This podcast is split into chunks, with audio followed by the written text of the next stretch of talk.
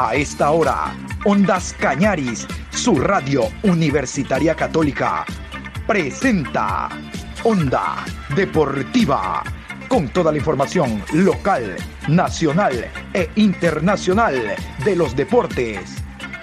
Comenzamos.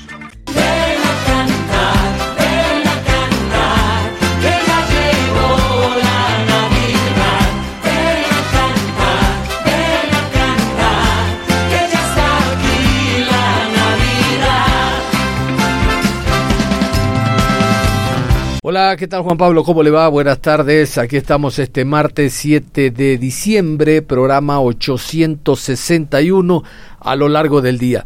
En la mañana hablamos de la selección ecuatoriana de fútbol y este partido internacional amistoso que enfrentó a la selección de El Salvador. Último partido de este año, 2021 de los dirigidos por Gustavo Alfaro. Ya les he contado de que son muchos jugadores nuevos que el técnico Esperemos saque sus conclusiones, como él decía esta mañana. Hoy en la tarde vamos a continuar hablando de los clubes y su preparación para lo que será la temporada 2022-2022. Antes de hablar de los clubes zambateños, vamos a hacer una franja de los clubes del centro del país, de la provincia del Tunguragua. Yo quiero destacar lo que hacen otros clubes, como por ejemplo el Cumbayá y el conjunto del Gualaceo equipos que han ascendido a actuar este año en la primera categoría A. El Cumbayá va a jugar en la ciudad de Quito, en el Estadio Olímpico Atahualpa, mientras que el Gualaceo vendrá a nuestra ciudad. No solo que cambia de ciudad, de Gualaceo a Azogue, sino de provincia, de la Suaya a Cañar. Y estoy seguro que aquí va a recibir todo el respaldo. El técnico Leonardo Venegas está trabajando, el técnico del Gualaceo, eh, para eh, armar un equipo primero competitivo, que por lo menos intente mantenerse en primera categoría y luego eh, de, a cómo se vaya reforzando, empezar a pelear torneos internacionales. Luis Fernando Espinel, aquel señor quiteño que dirigía el Olmedo, es actualmente el técnico del Cumbayá. Él tiene experiencia de haber jugado en primera categoría, ya con el Olmedo, en su momento también con la selección, pero hay que ver si eh, se reúnen los jugadores necesarios como para, les digo, eh, primero salvar categoría y después ubicarse en un torneo internacional. Tiene mayor poder económico el equipo del Cumbayá, así que estamos muy atentos a ver qué jugadores son los que van a reforzar el año que viene al nuevo cuadro de la Asociación de Fútbol No Amateur de Pichincha. Por lo demás, el resto de clubes continúan armándose. Hay algunos que a pesar de haber finalizado su participación, porque solo Meleg Independiente continúan esta semana trabajando intensamente para el choque de 19 horas en el Capul, la, final de vuelta después del 3 eh, por 1 con que ganó Independiente. Hay otros que se están moviendo en cuanto a contratar jugadores y demás. Y de plano, equipos como Liga de Quito han comenzado a hacer el inicio de la pretemporada en estos días de diciembre, luego viene la para por las festividades, Navidad, fin de año, y ya en enero ingresan con pie derecho. Pero hay clubes, sobre todo de la ciudad de Ambato, que definitivamente paralizaron sus actividades y luego van a comenzar el trabajo en cancha. Casualmente, de aquello les vamos a hablar a continuación. Onda Deportiva. Vamos a continuación en la programación a dedicarle una franja a los equipos zambateños. Suertes dispares tuvieron los mismos. Un Macará que si bien no tuvo problemas de pérdida de categoría, tampoco pudo acceder a un torneo internacional y en algo estaba encaminado con la llegada de Paul Vélez después de que Favaro hiciera tan buena primera etapa. Recordar que Vélez llegó de El Delfín, pero Favaro estaba haciendo un buen torneo. No, no nos explica el por qué se lo dejó de lado y se volvió al corazón de siempre, porque Paul Vélez es un hombre de la casa. En los cinco años que estuvo lo llevó a torneos internacionales, pero no es lo mismo iniciar, armar un plantel que llegar a mitad de campeonato. Hablaremos también del técnico universitario. Este, en cambio, tuvo problemas de descenso. Es verdad que zafó en las dos últimas, faltando dos últimas fechas del torneo, que hasta el momento Cheche Hernández sigue al frente, pero hizo al final un trabajo aceptable, siendo uno de los equipos con la defensa menos batida. Las glorias, las loas se las llevó obviamente el Muchurruna, porque Muchurruna fue el equipo que logró clasificar a la Copa Sudamericana, le lleva a la provincia del Tunguragua y a la ciudad de Ambato un torneo internacional y vuelve por segunda ocasión a este tipo de torneos, Copa Sudamericana, de la mano de Giovanni Cumbicus. Entonces, vamos a iniciar con el técnico universitario, hablaremos luego del conjunto del Muchurruna para cerrar con el Club Deportivo Macará. Onda Deportiva. Vamos a hablar del técnico universitario. A estas alturas, el director técnico José Hernández, el Cheche Hernández, se encuentra en Colombia, pero ha dejado una planificación en cuanto a jugadores que terminan el contrato, jugadores que aún teniendo contrato no formarán parte del técnico universitario y determinadas posiciones en las cuales el técnico considera que necesita reforzarse. En el último contacto que tuvo con la prensa habló en cuanto a la planificación de un central colombiano, ya tiene su nombre, habla del retorno de Steven Tapiero al equipo del técnico universitario. Recuerden que él lo trajo el año pasado, este año jugó en el Aucas, no le ha ido bien y el jugador ha perdido retornar.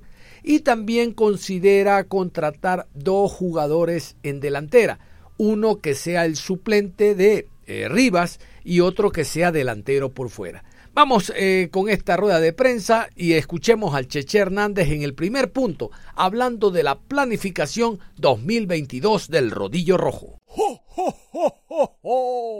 Necesito jugadores rápidos por las dos bandas. Es una característica que le he dicho al presidente de la Comisión de Fútbol desde el año 2019. Necesitamos jugadores rápidos en todas las posiciones porque jugamos en la altura.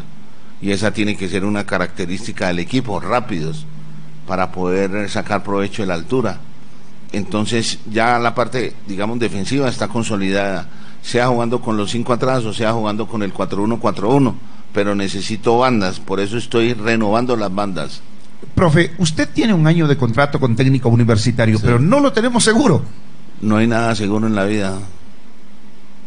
¿O sí? Un 9, un alterno de Rodrigo Rivas, pidiendo dos bandas y hasta tres bandas, porque el otro banda ya lo tengo en Colombia eh, listo.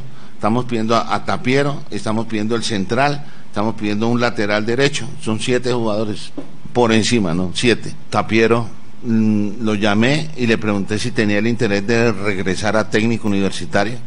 Me dijo que pues claro que sí. Ya faltará el arreglo que, que hagan de club a club o la situación económica de él. Él sabe perfectamente que lo que gana en Aucas es es más alto de lo que pueda ganar acá, pero quiere jugar. Es un jugador que le gusta jugar, que le gusta competir.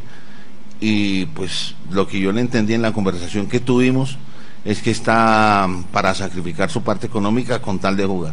Es que yo quiero clasificar a un torneo internacional y yo he dicho que clasificar a, a este evento suramericano no es complicado es escoger bien, determinar bien los jugadores, competir, hacer un colchón en la primera eh, vuelta, en la primera etapa, y luego usted va sumando en la segunda y se va a mantener y va a sacar el resultado. Este año perdimos la, primera etapa, totalmente perdida.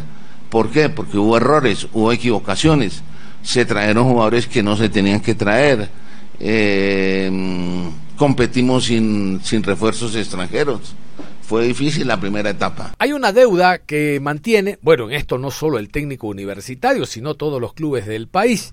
Eh, y el gran, bueno, no quiero decir la gran excusa porque es una realidad, pero la deuda que mantiene Gol TV eh, por eh, la televisación de partidos, por los derechos con los clubes de este país, realmente de que es tremenda. ¿No? Y ese ha sido un hándicap que lamentablemente no han podido eh, sobrellevar los clubes, todos a nivel nacional. Han hecho malabares. Reitero, el técnico universitario no está exento, se le deben a jugadores y en este caso escuchemos al Cheche hablando en general porque él es muy político, no puntualiza, pero de que hay deuda, hay deuda y también un tema que nos llamó la atención a todos. De la noche a la mañana el Cheche ya no asistió a las ruedas de prensa, estaba Juan Pablo Butch, su asistente técnico, y cuenta en la rueda de prensa ante la insistencia de el por qué no asistía a la misma y la deuda que mantiene la dirigencia con él. Dejemos eso, vamos a, porque esto molesta, ¿cierto? Eh, por eso cuando me senté acá dije, vamos a ver si lo que yo hable no molesta. Y ya sabemos lo que es la parte financiera del, equipo. Y hablarlo otra vez públicamente mm, molesta, ¿cierto? Al profe son cinco meses, al otro profe son cuatro meses, y volver sobre lo mismo que estar. Entonces, ayer alguien dijo que, que yo me había dedicado a venir a los medios ahora pues es que ahora tengo tiempo. Si no me, han, no me han enviado para Colombia, pues tengo tiempo para, venir a los medios, lo que nunca hago. Ese es el, lo que hago, hablar de fútbol, porque a través de lo que yo conversé acá me, me enriquezco y, aprendemos. De ahora acá ya termino mis entrevistas con los señores comunicadores y voy a ir a ver si converso con Don Tito. Le escribí ayer, no, no me respondió y vamos a, ir ahora, salimos de acá directamente para allá. Mm, no sé de las conversaciones que yo haya tenido ayer con los medios de comunicación, qué impresión les haya quedado a ellos. No conversé con ellos. Sí sé que de pronto alguien dijo, ¿para qué pone a hablar? Pues tengo que hablar, porque alguien también por la, por la tarde me dijo, pues es que usted nunca habla, usted nunca aparece en los medios, no da las ruedas de prensa. No doy las ruedas de prensa, efectivamente, ahora me acordé, no doy las ruedas de prensa porque cada vez que daba una rueda de prensa después de los partidos, molestaba. Y me decían, ¿para qué dijo esto? ¿Para qué dijo esto? ¿Que por qué esto? que por... Y entonces tenía la, la cabeza del partido. Y fuera de eso, explicar la rueda de prensa, ¿por qué digo esto? ¿Por qué digo? Entonces resolví, profesor, hágame un favor, vaya y habla. La primera rueda de prensa que dio el profesor Buch le pasó lo mismo. Se le fueron encima, que porque había dicho esto, que porque había dicho lo otro. Yo me reí y ahí va a aprender. Listo. Y por eso no volví, no porque no tenga la personalidad o el carácter, o no sea serio, no sea profesional. No, yo salgo a las ruedas de prensa cuando tengo que salir, cuando no molesta a nadie. Por eso dije acá, no quiero molestar absolutamente nadie. Hace un año me demoré en regresar de Colombia y a Dios gracias, el señor Beto salió a reconocer que me había demorado yo por el problema de salud, de salud que había tenido y que él había traído jugadores por encima del cuerpo técnico. Todo el primer semestre y todo el año me aguanté que los hinchas dijeran que porque el primer semestre así. Cuando ya sale el señor Jara, Beto, y reconoce, entonces yo ya salgo más tranquilo, porque digo, bueno, mi Dios pone las palabras en él y que él hable y reconozca también su equivocación y no pasa nada. Mm, seguimos luchando porque todos nos podemos equivocar. Finalmente, el Cheche Hernández es un técnico muy conocido, no solo en Colombia, que ha dirigido equipos de primera, en Centroamérica, dirigió la selección de Panamá, de Puerto Rico, ha dirigido en algunos clubes eh, eh, a nivel internacional y tiene muchas ofertas. Escuchemos las ofertas que tiene. Atención, no dirige en Colombia hace dos años, pero tiene el crédito abierto y en este país hasta hoy se habla insistentemente de la católica. Vamos a escuchar. No solamente de acá, de afuera de mi país y, y afuera también. Gracias a Dios, ¿no? Gracias a Dios el trabajo acá de una u otra manera se ha valorado, se ha mm, observado y eso es positivo para mí, para el cuerpo técnico, porque es en compañía de ellos que hemos eh, luchado. Muy bien, y después de escuchar al Cheche Hernández, vamos a, continuación con Darwin Quilumba. Quilumba, Quilumba es de la casa. Quilumba tiene el sello Mushuk Runa. Miren ustedes que se, se, ha terminado la relación contractual con el equipo y el hombre está seguro, dicen más seguro que la mandíbula de arriba. Está seguro Quilumba que él será llamado en estos días para renovar un par de años más, porque Quilumba y Ale esa pareja de defensas centrales fue fundamental para el logro que conquistó el equipo. No deja de ser un logro llegar a un torneo internacional con un equipo que no mantiene un alto caudal económico. Otros clubes como el mismo Aucas ya no, que no darían por estar en un torneo internacional. Y esto hay que destacarlo. Darwin Quilumba entonces habla a continuación de la felicidad por el momento actual que está viviendo, del tema contractual, él está seguro que va a renovar, sobre todo porque Giovanni Cumbicus le conoce y será uno de los hombres que de seguro va a continuar en el conjunto del Ponchito. Aquí Quilumba. Gracias a Dios eh, se nos dio lo que eh, uno de los objetivos que, que, todos anhelábamos. Creo que por esa parte tranquilo, bueno, sé que, el, que todos mis compañeros y el club obviamente están de la, de la misma forma que, que, que, nos pasa a cada uno de nosotros felices por el logro alcanzado en, en esta temporada 2021. Creo que se armó un, un buen plantel, un buen grupo, una, una linda familia en este 2021 y bueno, creo que eh, hubo eh, puntos muy altos como usted lo, lo, manifiesta por ahí, cometimos errores como, como todos, como todo ser humano como lo comete, por ahí en lo futbolístico tuvimos altos y bajos también y, bueno, pero con la bendición de Dios se, se consiguió este logro tan importante para, para Muchurruna eh, bueno, a la, a, la, a la, espera de lo que lo que pueda venir, eh, no, no sé nada, en realidad hoy estoy, estoy libre, como usted lo manifiesta, mi contrato venció en, finales de cuando el último partido con, con Delfín, así que estoy libre y bueno, Dios quiera que, que pueda quedarme aquí, que, pueda renovar y, poder seguir en, en Muchorruna. Eh, estamos tranquilos, como ustedes saben, eh, hemos logrado algo importante, lo que es eh, Mochorruna, eh, un, un, objetivo grande que, que la, el abogado, la dirigencia, todos están felices, así que por ahora estoy, estoy tranquilo, no, no, no sé nada de, de, lo que es la, renovación del, del, profesor y de jugadores, no se ha escuchado nada, así que estamos a la espera nada más. Y gracias a Dios se puede pasar eh, una linda Navidad con, con, el objetivo cumplido, con la temporada que hemos realizado en, en este 2021 y, y, la familia también que está siempre al pendiente de, de nosotros en las buenas y en las malas, siempre están apoyándonos ahí, así que ellos también se sienten muy, muy felices, muy contentos y, y esperamos pasar una, una linda Navidad. Onda Deportiva. Y vamos a cerrar con el Club Deportivo Macará. En Macará la situación está durísima y vamos a escuchar al doctor Guido Soria. Él es encargado de la parte financiera del cuadro celeste.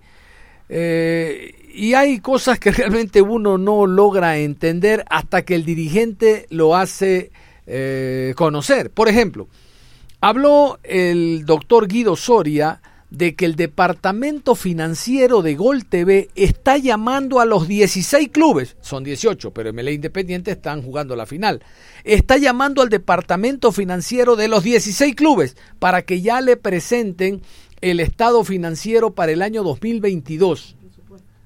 Nada que ver. ¿Cómo puede armarse ya una idea económica para el próximo año, un presupuesto, si resulta que todavía no termina de cancelar Gol TV la deuda que mantiene, esta sí, con los 18 clubes del país? Es algo que no tiene pie ni cabeza. Guido Soria inicia hablando en este conversatorio sobre el tema Gol TV y que le están diciendo, a ver, ¿Cómo te vas a manejar económicamente para el 2022? El doctor Guido Soria es respetuoso y no le puede dar una yuca que yo hace rato se lo hubiera dado. Escuchemos.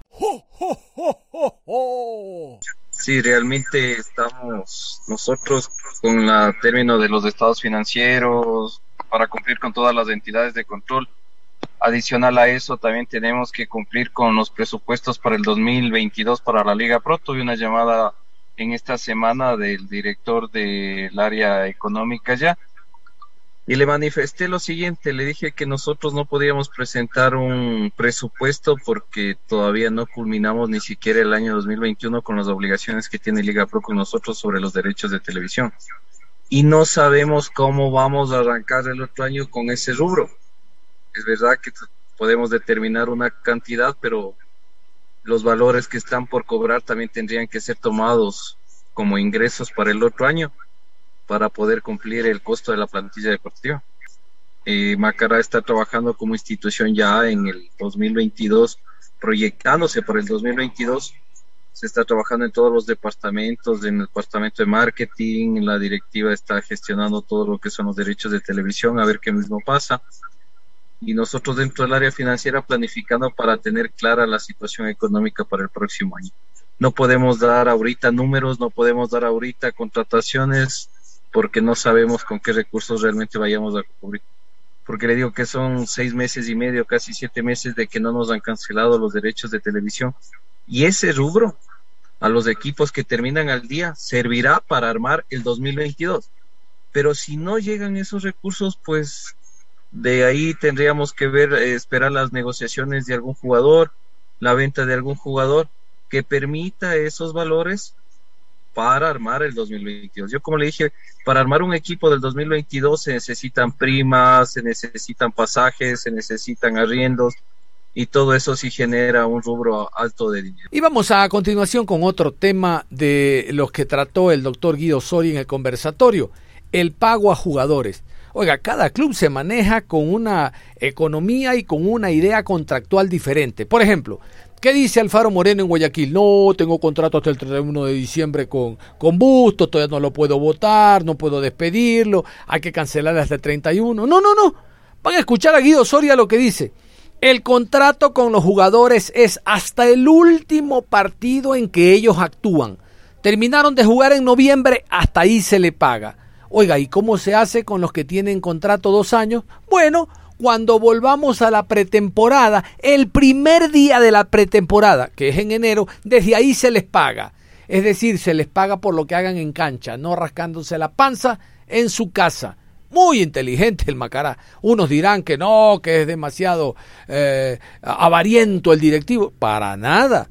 ¿Por qué le va a pagar al jugador si no actúa? No, hasta el último día que juegas te pago y de ahí no te pago hasta que estés en la cancha haciendo pretemporada. Guido Soria hablando del pago a jugadores. Bueno, realmente todavía ningún jugador Estamos, como ustedes ya escucharon al presidente, estamos con el mes de noviembre todavía por cancelarles. Eh, se está haciendo las gestiones para ver si recuperamos algunos dineros de la publicidad o de Liga Pro para poder cubrir esas obligaciones. Terminando esas obligaciones, ya la planificación para armar el 2022. Todavía no, le, no, no hay valores, no hay cantidades por, con nadie que se haya finiquitado está trabajando la dirigencia arduamente en ese, en ese punto para poder llegar a los mejores acuerdos. Y el doctor Guido Soria, como representante financiero del Club Deportivo Macará que estamos escuchando en el conversatorio que dio en estos días, habla sobre el tema económico no solo del Macará, sino de los clubes tomando en cuenta que eh, eh, entre los directivos conversan y se conocen los temas de altas, bajas, eh, los sponsors, en qué medida pueden ayudar para paliar la no presencia del flujo que ha prometido Gol TV y promete cada, cada mes.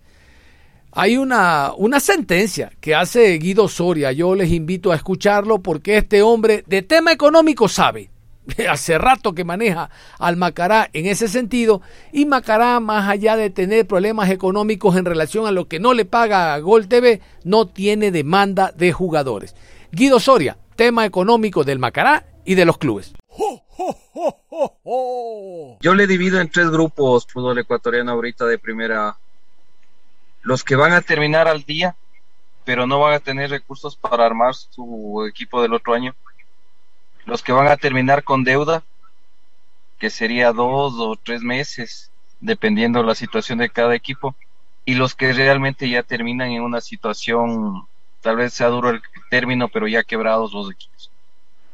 Todos los equipos necesitan los recursos de los derechos de transmisión para poder cubrir las obligaciones que se generaron, generaron en este año 2021.